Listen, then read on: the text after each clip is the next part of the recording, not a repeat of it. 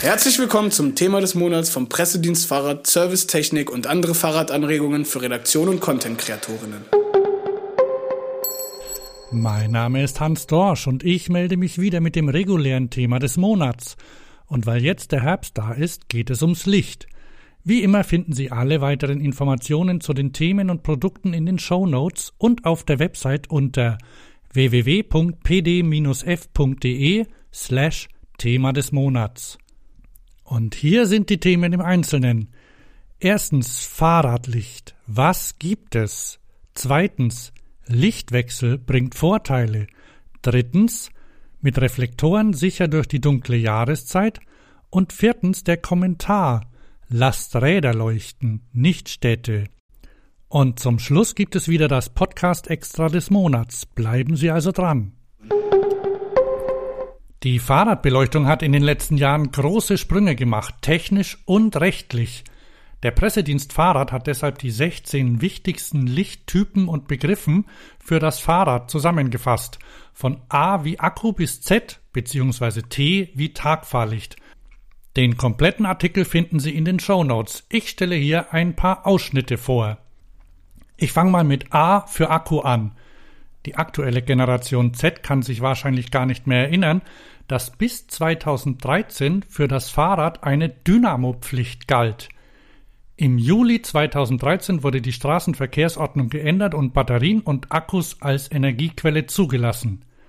Ich habe deshalb bei Thomas Geisler vom Pressedienst Fahrrad mal nachgefragt, ob die Akkubeleuchtung eine Alternative zum Dynamo ist.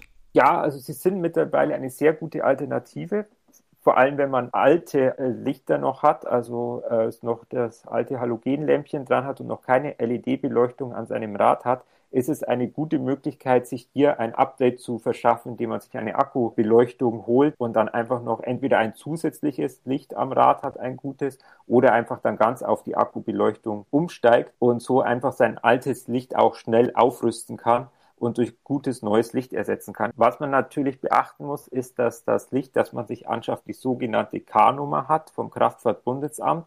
Das ist ein K-Buchstabe, dahinter eine Wellenlinie und dann äh, noch meistens vier, fünf Zahlen, die anzeigt, dass es auch wirklich für den Straßenverkehr zugelassen ist, dass der Akkuscheinwerfer die Hell-Dunkel-Kante hat oder Hell-Dunkel-Grenze hat und dass er eine Ladestandsanzeige hat, was sehr wichtig ist, um einfach dann auch zu wissen, wann wird das Licht weniger, wann muss ich wieder aufladen. Und das macht sie auch perfekt für sportliche Fahrräder, die keine fest montierte Lichtanlage haben, wie Rennräder oder Mountainbikes.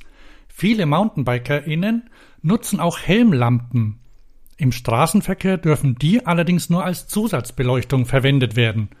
Und auch nur dann, wenn der Gegenverkehr nicht geblendet oder gestört wird. Im Wald und auf den Trails sind sie uneingeschränkt erlaubt, Allerdings sollte man hier darauf achten, möglichst nicht an den Hotspots der Wildtiere vorbeizufahren und generell Rücksicht auf Tiere zu nehmen. Weiter zum E wie E-Bike.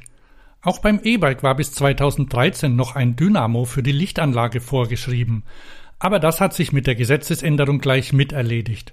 Und das ist gut so, denn die Versorgung mit Strom aus der Akkusteckdose zusammen mit neuen technischen Entwicklungen bringen die Beleuchtung dort schon fast auf Autoniveau.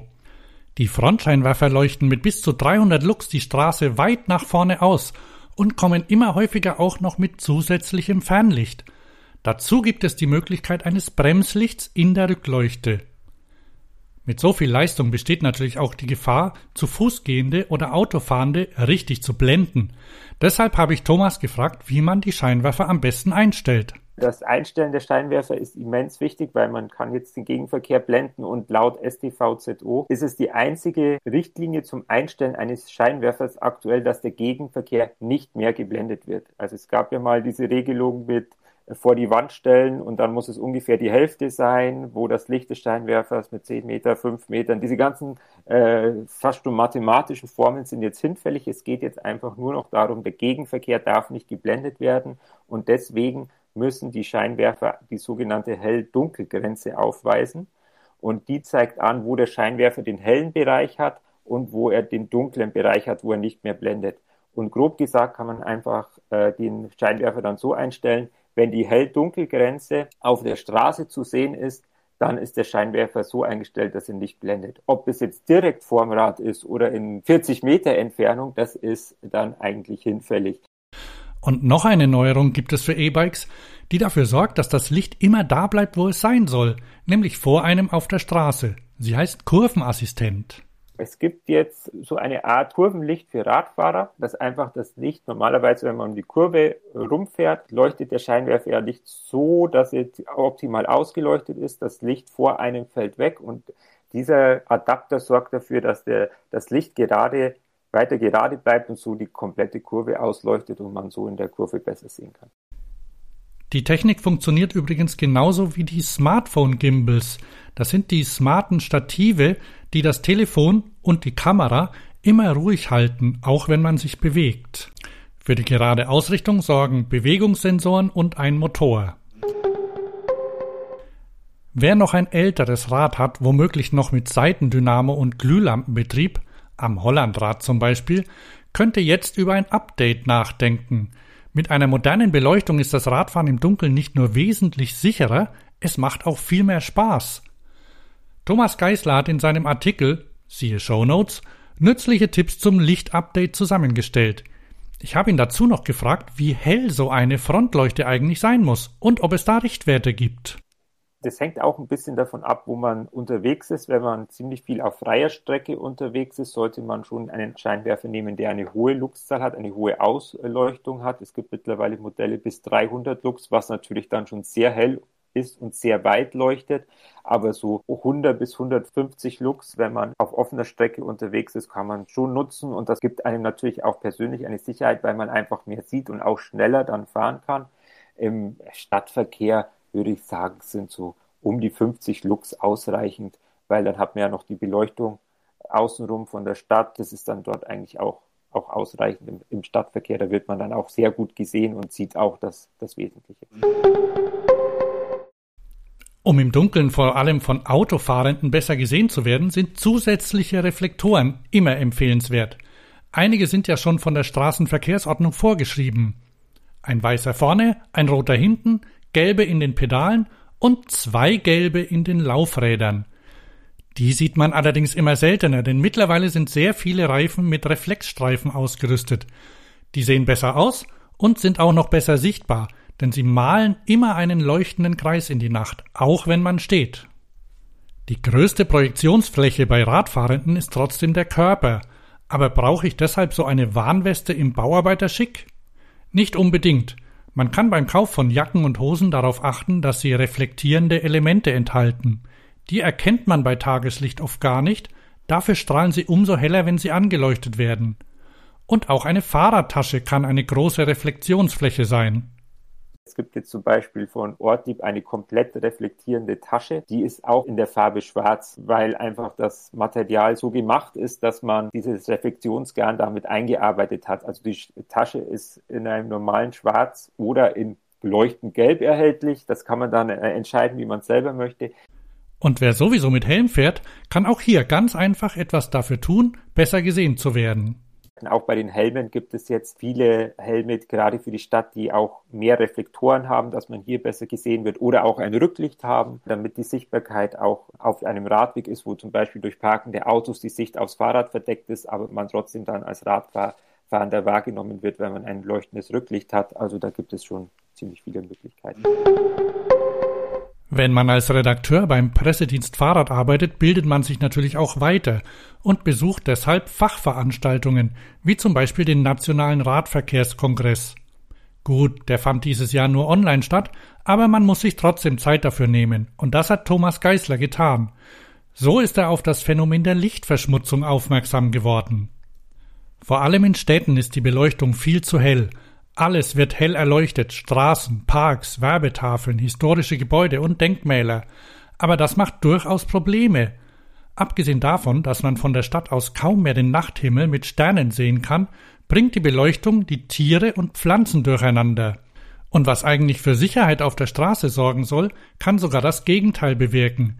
Deshalb sagt er, lasst Räder leuchten, nicht Städte die Fahrradbeleuchtung, wie wir es jetzt gerade schon besprochen haben, ist ja mittlerweile sehr, sehr hell. Wenn man jetzt allerdings damit in einem hellen Umfeld unterwegs ist, ist die Fahrradbeleuchtung nicht mehr so hell, weil der Kontrast einfach fehlt. Ist jetzt die Straßenbeleuchtung etwas reduzierter, etwas dunkler, fällt der Radfahrende dann auch wieder mehr auf, weil er einfach heller leuchtet und für ihn auch mehr Sicherheit ist, weil er ja besser gesehen wird von den anderen Verkehrsteilnehmerinnen und Verkehrsteilnehmern. Dafür kann man mit wärmeren Farbtönen arbeiten oder zum Beispiel mit Lampen, die nur bei Bedarf angehen. Ein besonders gutes Beispiel für den Einsatz solcher smarten Systeme liefert die Stadt Oulu in Nordfinnland.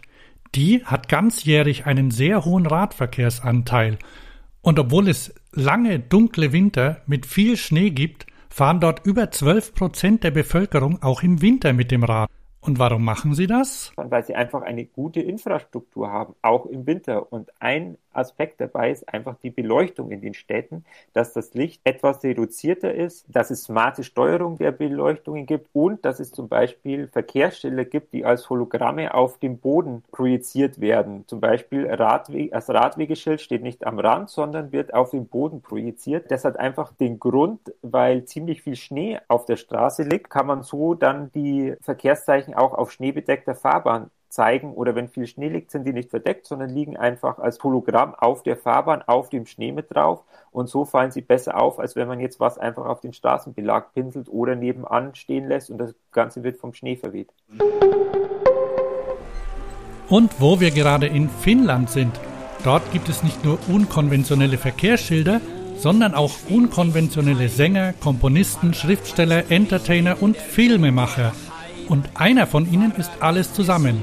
Er heißt Mauri Antero Numinen, besser bekannt als MA Numinen. Sie hören ihn schon im Hintergrund. Fahrrad ist Denken, Fahrrad ist Lenken, Fahrrad ist umweltfreundlich erwadene Kraft. Weil er die deutschen Philosophen besser verstehen wollte, hat er Deutsch gelernt und Deutsch gesungen. Sein erster Achtungserfolg war die Vertonung des Tractatus Logico Philosophicus von Ludwig Wittgenstein – und sein wichtigstes Lied für mich ist natürlich die Ode an das Fahrradfahren. Fahrradfahren ist notwendig. Den Link zum Video finden Sie in den Shownotes. Ich wünsche gute Unterhaltung. Und das war wieder der kurze Überblick zum Thema des Monats. In den Shownotes finden Sie die Links zu den Artikeln mit Hinweisen zu Herstellern und Organisationen. Der Pressedienst Fahrrad ist aber auch persönlich für Sie da. Wenn Sie einen Beitrag zu einem Thema planen, wenn Sie noch Fragen haben oder Ansprechpersonen für einen O-Ton oder ein ganzes Interview suchen, wenn Sie ein Fahrrad testen möchten oder ein Zubehörteil ausprobieren wollen, wenden Sie sich einfach an das Team. Die E-Mail-Adresse und die Telefonnummer finden Sie in den Show Notes oder auf der Website unter www.pd-f.de. Mein Name ist Hans Dorsch und ich verabschiede mich bis zum nächsten Thema des Monats.